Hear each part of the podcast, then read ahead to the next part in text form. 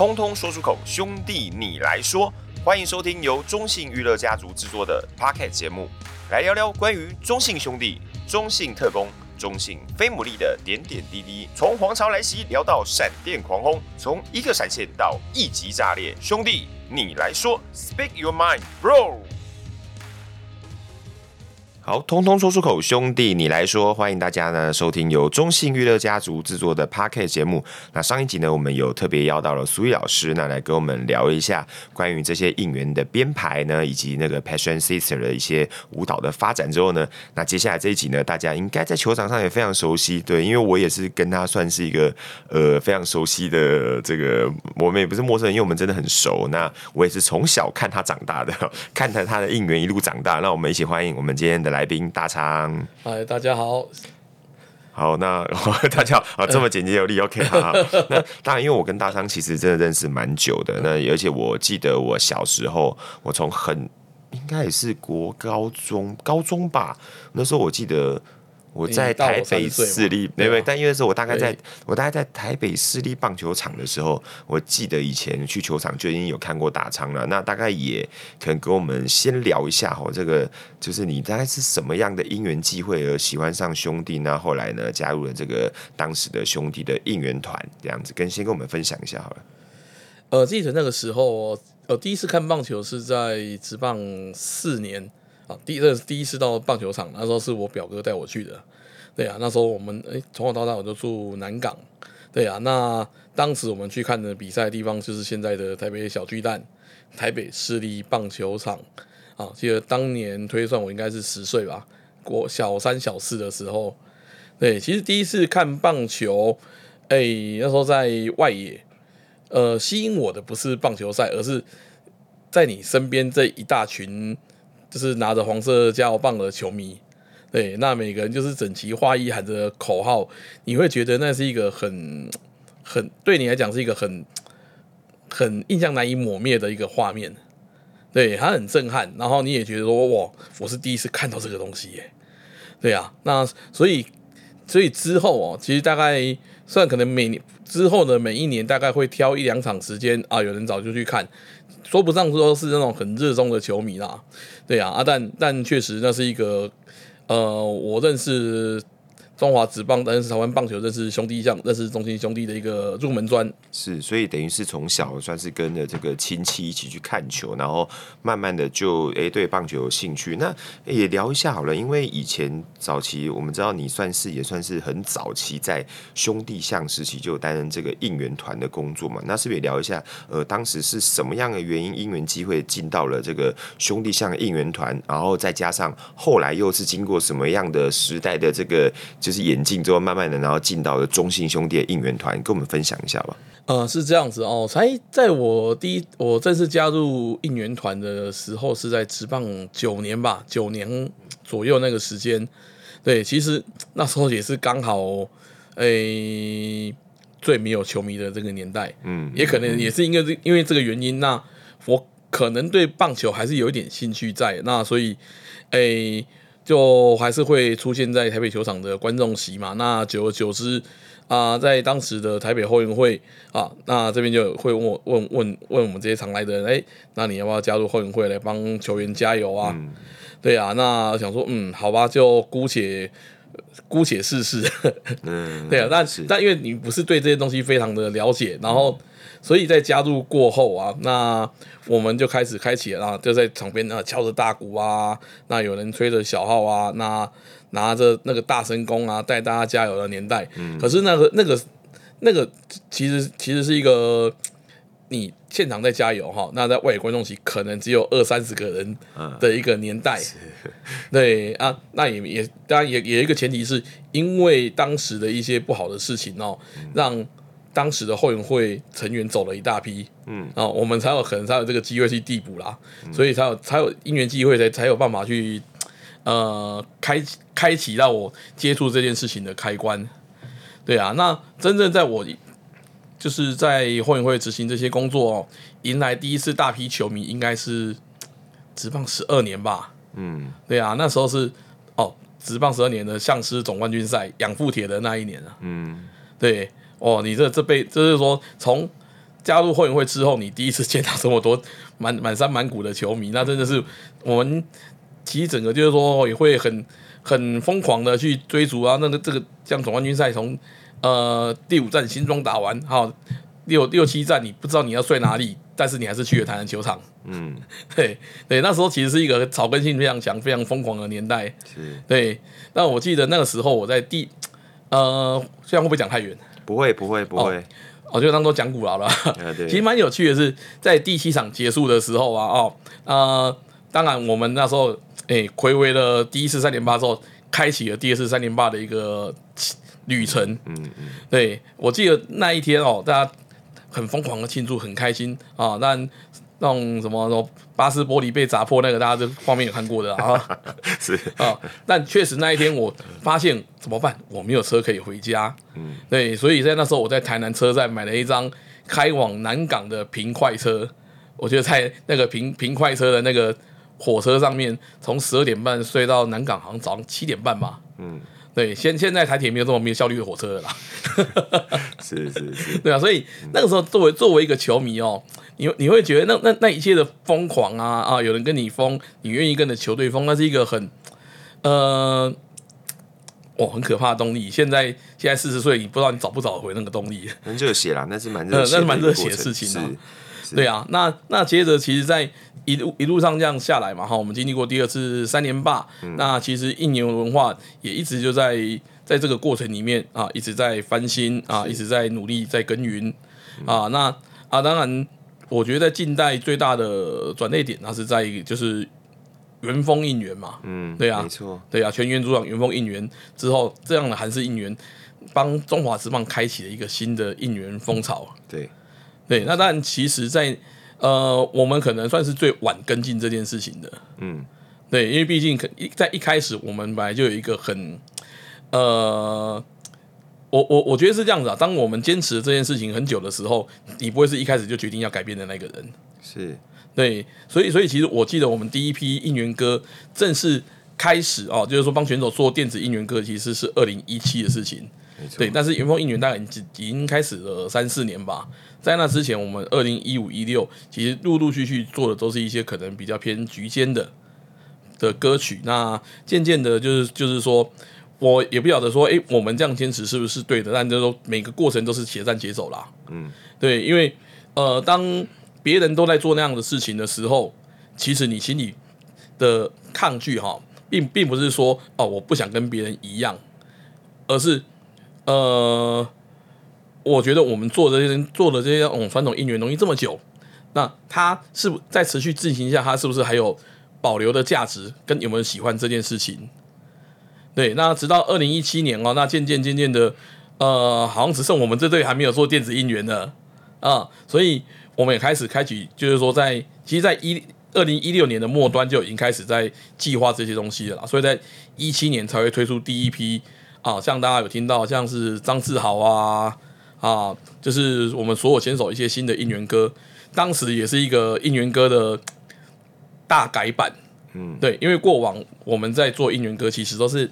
在吹一些哎流行歌啊或什么的，其实比有点有点像日本职棒啦，没有一个专业的，不会有有一群专业的团队帮你写写歌啊干嘛的。啊，那你只能找那些耳熟能详的旋律，带大带着大家一起去加油，对。那在二零一七年，因为我们开始产出这些应援歌之后，呃，产出的声音、产出的这些音乐，呃，我们也必须赋予它一定的版权意识。嗯，对，你就不可能拿着这些流行歌啊，渐渐渐渐的去，哦，说你当初我们吹过的你是我的花朵，你不可能直接把它抠来用啊。但是如果你要去跟他买版权，哎，可能又是一大笔钱。嗯，对，那所以我们最后决定就走自己的路。那当然。我认为当时我们这样做，其实第一批的应援歌效果哦，除了第一场还第二场使用的时候，球迷觉得很不适应，哎，那当然会觉得说啊，你这歌是不是太快了，或者怎么样怎么样怎么样？可是实际上，我想我们还是很努力的把这件事情做好。那但久了，球迷习惯了，那渐渐的这件事情也就大家慢慢慢会越来越喜欢。嗯嗯，是是是，哇，很跳哦。啊，对不起，对我没关系。但因为这个东西，我们其实本来后面其实也会聊到啦。那我只是觉得说，哎，刚好在这个过程当中，刚好也现在先讲到，就是说，因为先是从这个早期在台北市棒球场那个时候，真的是呵 呵就是万万能空巷啊。对对对，以前哎，因为我也经历过很热闹的时候，那我也曾经去过全场没人的时候，那确实刚刚大餐我特别提到的是。再从这个后来二代象开启的第一次三连霸，那刚好那一天他刚刚讲到的养父铁真的是一个人打全部。哈，那一次因为那次我印象很深刻，是因为我记得那天拿完我们拿完了那个冠军之后，然后我隔天就直接坐的火车去当兵了，所以我印象其实那个晚上我也是蛮印象蛮深刻，三振苏玉乐的那一刻。对，那。到后来刚刚有提到了嘛，那后来进到了这个呃，就是兄弟象的这个应援团体系。那之后呢，这个我记得没错，应该是二零一五年那个时候也正式进到中信兄弟球团，那来服务了这个球队。那刚才其实特别提到，因为应援应援真的是从我早期也在看，也是就像讲的大昌哥以前曾经是那个一个人在脖子上，就是好像演诸葛亮在做秀场，是不是？直接别的没有这种东西，以前可能更简单，以前是呃，你就是。因为当时的联盟规章哈，但现在规章好像也写的一样的东西啦，啊，就是规定你啊，你只能使用一支呃额定功率三十五瓦的扬声器啊，电池式的扩大器，扩大器。对，那其实那时候我们最常最常出没的地方是新庄球场跟天母球场嘛，哇，那真的是有够难用。对，所以所以其实我们每一场比赛完，其实喉咙都是哑的。那甚至你为了希望。呃，大家很齐头是，很平等的认为说，哎、欸，你拿了麦克风呢，这样喊哦，其实大家不太理你啊、呃，所以到最后常常会发现都是我把麦克风丢掉，对，啊，来，向北，一起来，然后你就声嘶力竭的带大家去加油，让大家会有一种第一个会被你吸引嘛，第二个他觉得，哎、欸，你没麦克风跟我一样很公平，我大概要出声音了，嗯，对，那所以那个那个那个年代有它的一些草根性跟不一样的有趣啦。是是，对啦，是是是，其实是以应援来讲，是一种更真实的呈现。是是，那是不是也跟我们聊一下？那像在应援团啊这个部分啊，就是以应援团来讲，通常我们会划分成哪几个，就是几个 team 这样子，然后来来作为就是在球场上，呃，就是不管是主场或者是在客场上，我觉得那些应援部分，我们大概有哪几个组可以也跟大家稍微聊一下好了。呃，其实现在组织划分而言哦。呃，比较鲜明的，其实现在在先从主场讲起，大家看得到就有我们的小白团长啊，那也有我们 DJ，那跟培训 Sister，那去组织成一个应援团队。对对，那搭上现场的设备来去做执行。嗯、那如果在客场的话，它还是保留了比较传统的那一面啊。目前我们还是会有，就是像易阳跟全胜这样的一个带动带动者。对那也会有鼓队，也会有旗队，也会有乐队，是对。那还有一些志工也会帮我们在现场啊，在执执行一些应援的动作跟应援口号，带大家一起做。是对。那目前其实我们团队的规划是还是保持着这样的一个状态。嗯。对。那希望就是说，不要说是古色古香啦，那但是你很希望，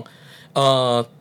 能够好好的保留那种加油的初衷。嗯嗯嗯嗯嗯，有，因为刚刚其实有有提到，就是说，其实我们在客场的过程当中，主要就是呃会有这个鼓队，然后有旗队，那也有乐队，那加上带动者，那因为这个过程当中，确实在我其实。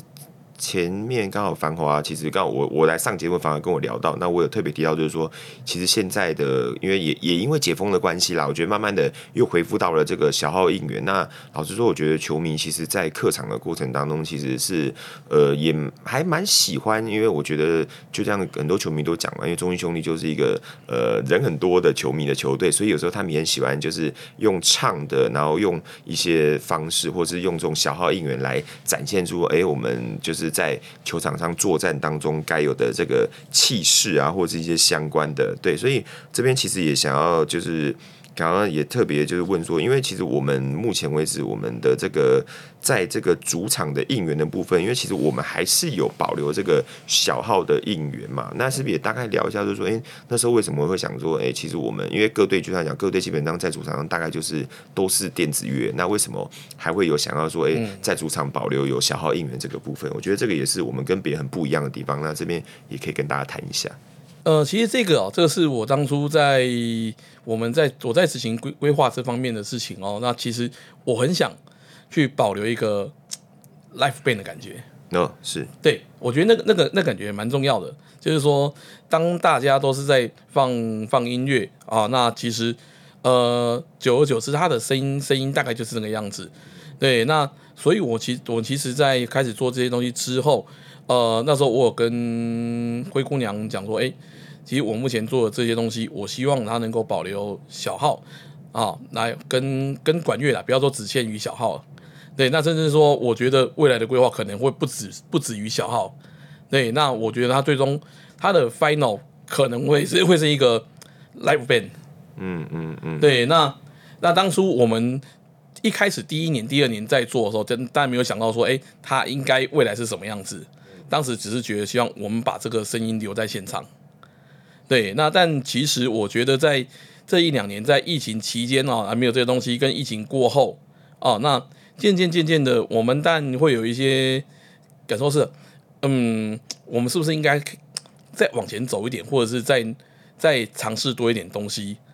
对，那所以所以其实，在今年我们除了就是说，呃，今年可能在吹奏部分是维会维持着的，呃，但其实我也在跟我们的乐队伙伴哦，那这边也在讨论说，我们是不是能够在球场除了我们攻击以外的时间哦，啊，那能够再多做一些东西。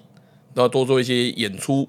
啊，让大家觉得，呃，在来到这个球场哦，呃，控制你的不会只有音乐而已，不会是只有这种电子音乐，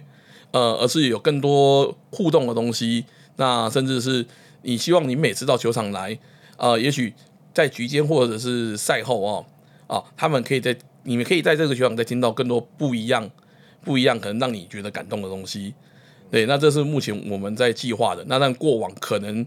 呃，想到的都是攻击面的东西啦。嗯嗯，对，那但就是说配置上也是我们目前还会在想说，哎，是不是除了铜管、木管之外，呃，有没有必要再去加入一些电吉他或者是 keyboard？对，那当初前几年没有想要的原因是，我会觉得我们我希望再去保留那个不要电的声音，因为我们已经放了很多电的东西。对，所以前几年我会单纯会希望，哎，以木管啊、铜管啊这类型东西，我们先去执行。我们希望能够保持我们过往对于应援那种很单纯的的的的那一幕。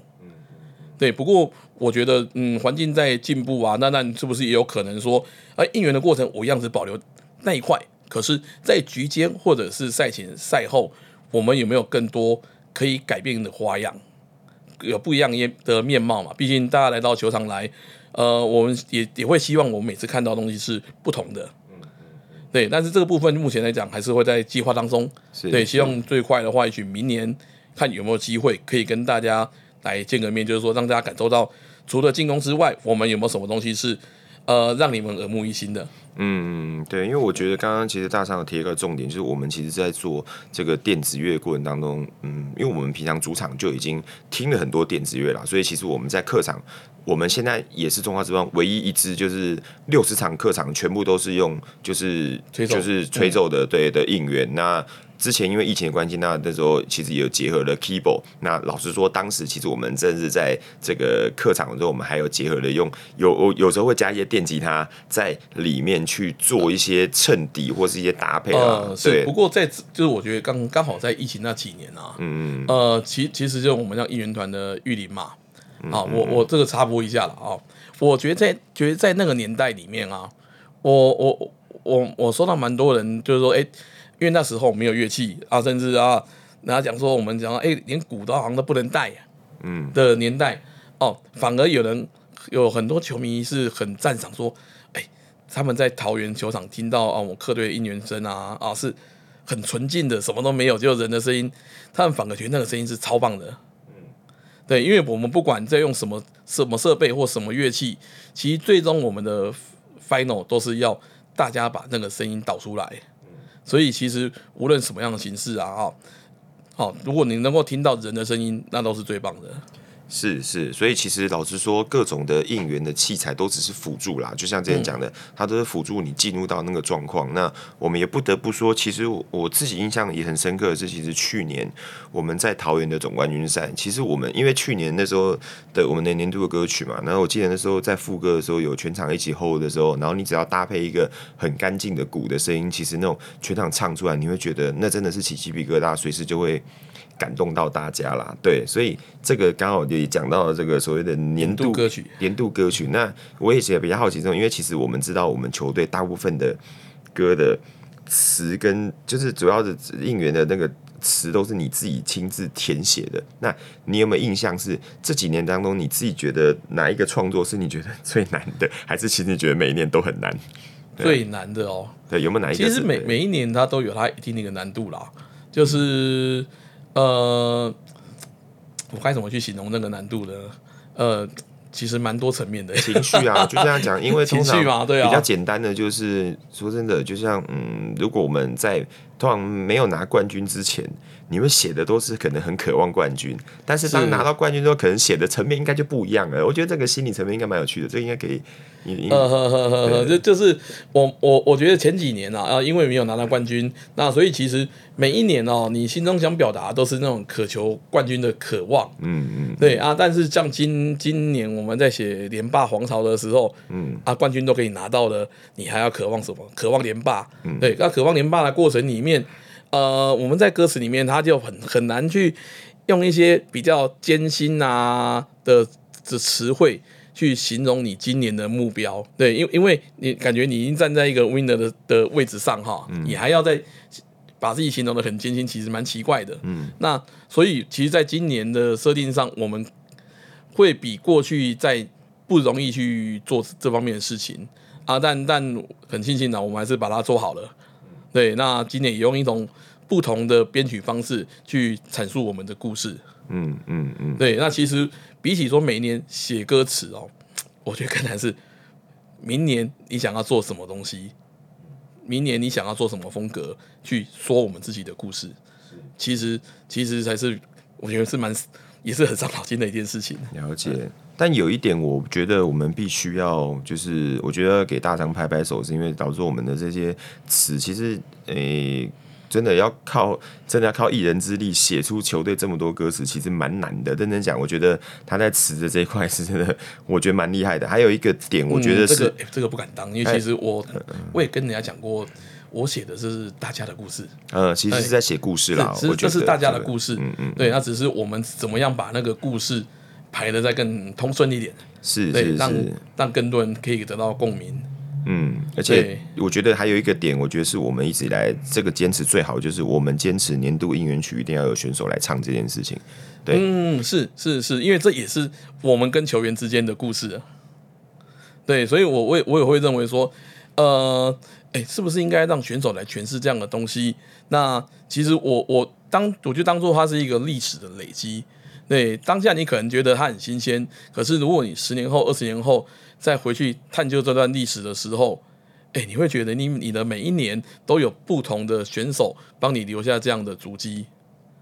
对，我我我希望我做至少在年度歌曲这方面，我们希望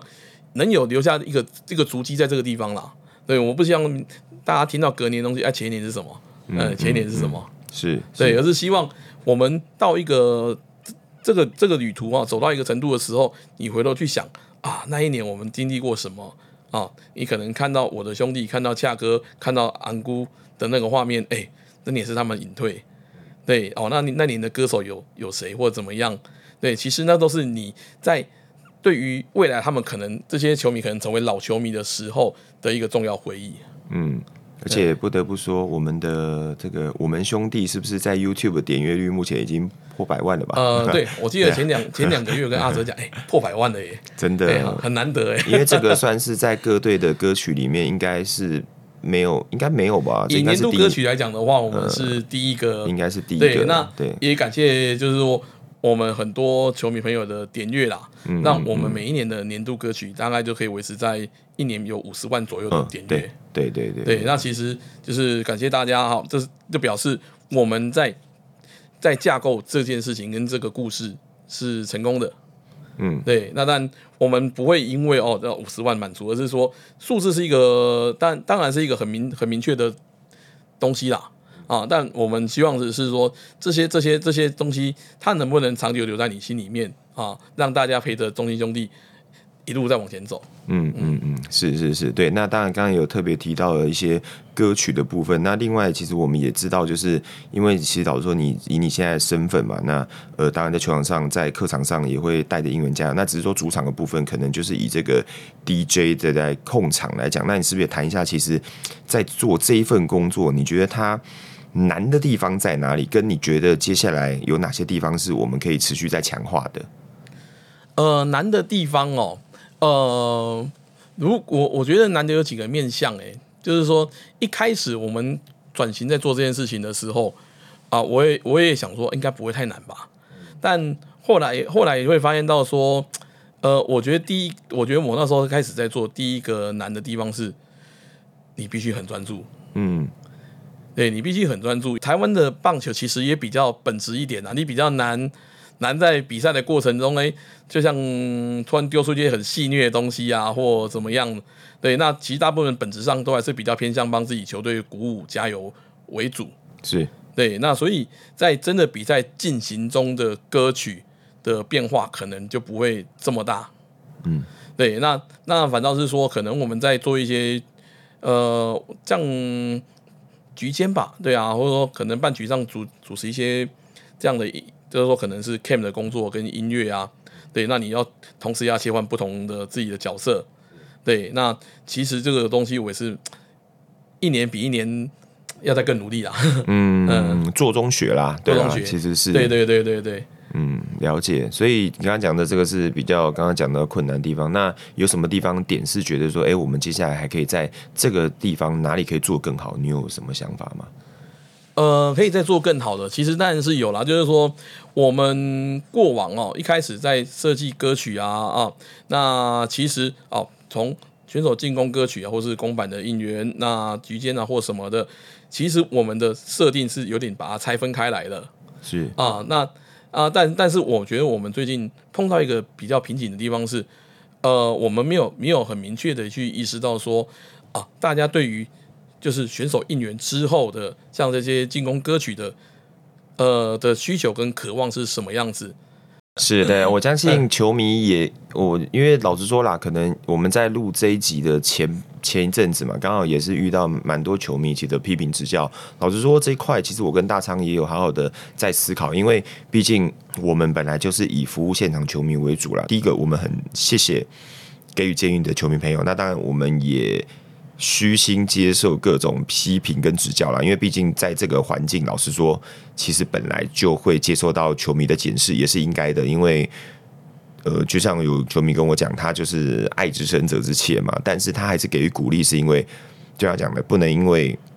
不能因为。批评、放弃、害怕就不做，那我觉得这个也是我们其实接下来要要努力的目标了。那当然，我们也希望就是刚刚其实大三有特别提到了，哈，我们针对我们接下来的这些执行上的状况啊跟问题，我们其实也在会再做修正。那当然，对于接下来下半季，其实我们的应援也是希望就是说，哦，我们还是会。陆续的推陈出新，给大家新的东西跟新的方向。那我们也这个谢谢谢大昌今天来到这边。那当然也趁这个机会跟大家讲一下你们的你们的建议、你们的一些想法。其实我们都有听到。那我们当然也有针对这个这些想法，那我们来做调整。那也希望呢，接下来呢，我们可以有更好的作品。那当然也在球场上各项的体验都可以让大家有一个很好的感觉。重点就是刚刚讲的，大家进场诶。大声加油，唱的开心。那如果可以开开心心的这个回家，我觉得那个就是我们的任务成功了。好，那这样也非常谢谢大昌来到我们这集的 p a r k e 节目。那我们就下次再见喽，大家拜拜，拜拜。